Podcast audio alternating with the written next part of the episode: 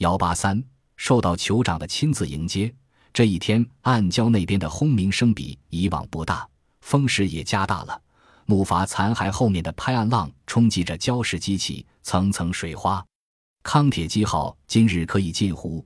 馆长指着残骸说：“今天会有大潮。”入夜后，全体人在沙滩上宿营，不但对他们，就是对于我们，也是件颇为新鲜的事。十一点时，海水开始从我们脚下流过，进入环礁湖。环礁湖里的水暴涨，如同一只大澡盆。下午，海水开始大量涌来，一层层的潮水朝着湖间滚滚而来，越来越多的礁岩没入了水下。洪水沿岛的两侧往前流去，冲倒大块的珊瑚岩，先走大沙，就似风吹面粉一样；又另在别处堆起沙丘。岩船上面松散掉的竹篱飘过我们身边，康铁基号开始移动了。我们必须搬走海滩上所有的冬饼，以免被洪水冲走。不久，礁岩上只剩下最高的岩石露在水面上，岛周围的沙滩个都被淹没了。海水已向这个紫檀岛屿捕葱茏的草木流了过去。这样的景象太可怖了，看样子就仿佛整个海在扑向我们。康铁基号转了一百八十度的大弯，开始飘动了，紧接着又被其他礁石拦阻了。土人跳入水中，连游带淌，越过漩涡。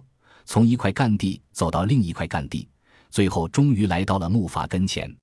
科纳特和埃里克跟在后面也去了。木筏上已经准备好绳子，在他越过最后一块礁石离开暗礁后，土著人就跳人水中，预备推他。他们根本不了解康铁基号以及他那股老想往西的犟脾气，结果反而被木筏拉跑了。不久，木筏就迅速进入环礁湖中。进入宁静的水面之后，他变得有些茫然不知所措了，仿佛在环顾四周，窥视着下一个机会。土著人在他还来不及行动、没找寻到湖的出口时，已经设法把绳子的一端拴在了岸边一株棕榈岛上的土著人树上。于是康铁基号便被牢牢地挂在那儿，停泊于湖中。这只木筏由水上驶过陆地，越过礁岩。最后，进人到腊罗亚环礁湖中间的大湖，海风卷起波涛，整个环礁湖上巨浪滔天，狭窄失潮的独木舟承载不下我们诸多的装备。当地土著人要立即回到村里去。本基特和赫尔曼跟着他们去看看一个躺在村里茅屋里就快死去的病孩子的小孩头上长了一个脓包。我们带有青霉素。次日，康铁基岛上就剩下我们四人。此时，强劲的东风令当地人无法横渡遍布尖刀般的珊瑚架以及珊瑚岩群的大湖。本已退却的潮水又呈条状，层层叠叠地滚滚而来。第三天，风势减弱了，我们就可以潜入康铁基号底下去检查。经查明，九根原木完好无损，只是底面让礁石擦掉了一两英寸而已。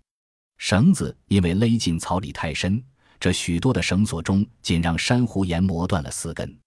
我们开始动手清理舱面，从舱面上搬走了那些杂乱无章的东西，把竹舱像手风琴那样拉起来，又再接好桅杆，把它竖立起来。此刻，这令我们引以为傲的木筏的外观就像样多了。图普侯身材魁伟，白天在水平线又出现了帆影，这是当地人来接运我们以及剩下的物资。赫尔曼与本奇特跟他们一起到来。他们说，土人们在村里准备了盛宴，还告诉我们在抵达那边岛上以后，在酋长亲自表示我们可以上岸以前，千万不要离开独木舟。在疾风吹送下，我们飞驰过环礁湖，渡湖处的宽度为七英里。一株株与我们朝夕相处的椰树挥手向我们告别，逐渐变为一簇簇的树丝。小岛缩小成像环礁东边其他岛屿那样的一座模糊难辨的小岛。此时此刻，一股离愁冲溢在我们胸中。可前方的大岛越变越庞大，我们已看见了其中一座岛的防波堤和从叶树林中的茅屋里升起的炊烟。远远观望，村庄静寂无声，甚至连人影也没有。他们究竟想做什么？珊瑚礁防波堤后面的沙滩上站着两个孤单的身影，一个清瘦颀长，一个肥壮硕大，犹如水桶。当我们靠岸时，我们向二位都施了礼。他们正是酋长台卡与副酋长图普侯。大伙立时就爱上了图普侯真诚的笑容。台卡头脑冷静清晰，善于外交，而图普侯则淳朴善良，无忧无虑，剽悍粗犷。我们平时难得一见这样的人。他身材魁伟，气宇轩昂，正是我们头脑中想象的波利尼西亚酋长的模样。图普侯确实原是岛上真正的酋长。台卡是逐步取得最高地位的。由于他会讲法语，又能写会算，塔西提的纵帆船前来收叶干时，他能使村人不至于受骗上当。台卡告诉我们，应该一起列队去村公所。等所有人员上岸之后。我们便郑重其事地列队前往村公所。赫尔曼手擎着鱼竿开路，上面有飘扬的旗帜。我夹在二位酋长中间随行。村内随处可见与塔西提进行椰干贸易的痕迹，木板和瓦楞铁全是纵帆船运来的。有些房屋只用树枝与椰叶席搭成，显得格外的别致；另外一些则是用木板钉成的，像热带的小平房那样。位于椰树丛当中有一座孤零零的大木板房，此乃新建的村公所。我们六个白种人就被安排住此处。我们举着旗帜，从狭小的后门鱼贯而人，来到房前一道宽阔的台阶上。前面的空地上站满了全村的男女老少，但凡能够动弹的全都来了。大家都显得非常庄重。就连我们在康铁基岛认识的那些兴致勃勃的朋友们，也和其他人一样列队站在那里，仿佛从来都不认识我们。我们在台阶上站齐之后，人群开始齐唱《马赛曲》。台卡知道歌词，由他领唱。除了几位老妇女高音上不去之外，大家都唱得相当不错。由此可见，他们专门为此下过一番功夫。台阶前面升起了法国旗与挪威旗。酋长台卡主持的正式欢迎仪式到此结束，他悄悄退了席。此时，健硕的图普侯一跃上前，成了司仪。图普侯打了一个飞快的手势，人群中立时进发出另一首歌。这次大家唱的好多了，因为曲语是他们自个儿编的，歌词也是他们本族的语言。他们会唱自己的草裙舞曲，歌曲旋律优美婉转又朴实无华，非常吸引人。当这曲南太平洋歌声如波涛轰鸣般涌向我们之时，我们的背部感到一阵战栗。歌曲是由几个人领唱，全村的人有节奏地插入大合唱，旋律有变奏，但是歌词始终如一。一个种满椰树的小岛渐渐出现在我们眼前。岛上会有人居住吗？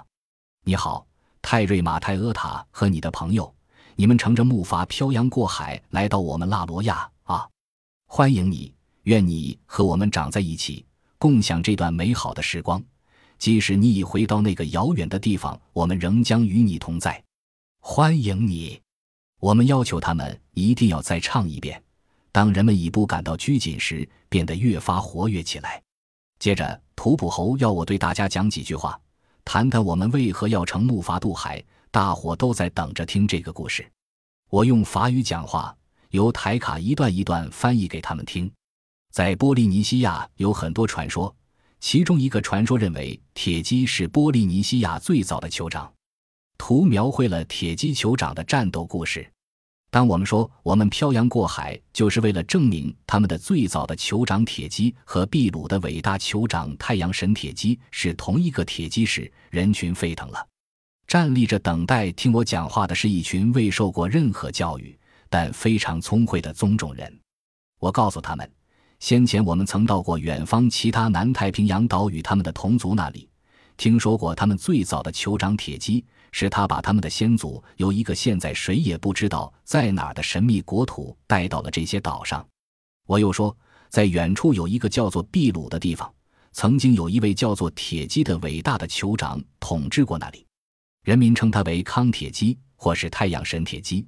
因为他说他是太阳的后裔，铁骑与他的追随者最后乘着大爬爬离开他们的国家，消失得无影无踪。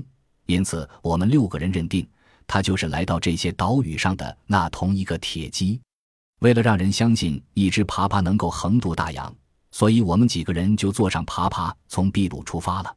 而今我们已来到此处，因此乘爬爬渡海是完全可能的。当台卡把这段简短的讲话翻译过来之后，图普侯激动不已，他欣喜若狂地疾步走到人群前面。他用波利尼西亚语低沉地说开了。他张开双臂，指着天空和我们。在他滔滔不绝的讲话中，时时出现“铁鸡”两字。他说的飞快，使人无法揣测他在说什么，可整个人群却一字不漏地吞下他的话，而且显得十分激动。相反，台卡在不得不翻译出来时，显得十分为难。图普侯说，他的父亲、祖父以及他的列祖列宗都讲过铁鸡的事，并且曾说过铁击是他们的创始人。他如今在天国。但是后来白人来了，说他的祖先的传说全是谎言，铁鸡根本不存在，他也根本不在天国，因为天国里只有耶和华，铁鸡只是异教徒的神，他们一定不可再信仰他了。可是现在我们六个人渡海来到这里，我们是第一批承认他们祖先说的是事实的白人。铁鸡曾经活着存在过，他是真实的，可后来他死了，他是在天国。我唯恐传教士的辛勤成果给彻底推翻，就连忙上前解释道：“铁鸡曾经活着是毫无疑问的，现在他死了。至于目前他是在天堂还是地狱，这只有耶和华才知道。因为当铁鸡还是凡人时，耶和华就已在天国了。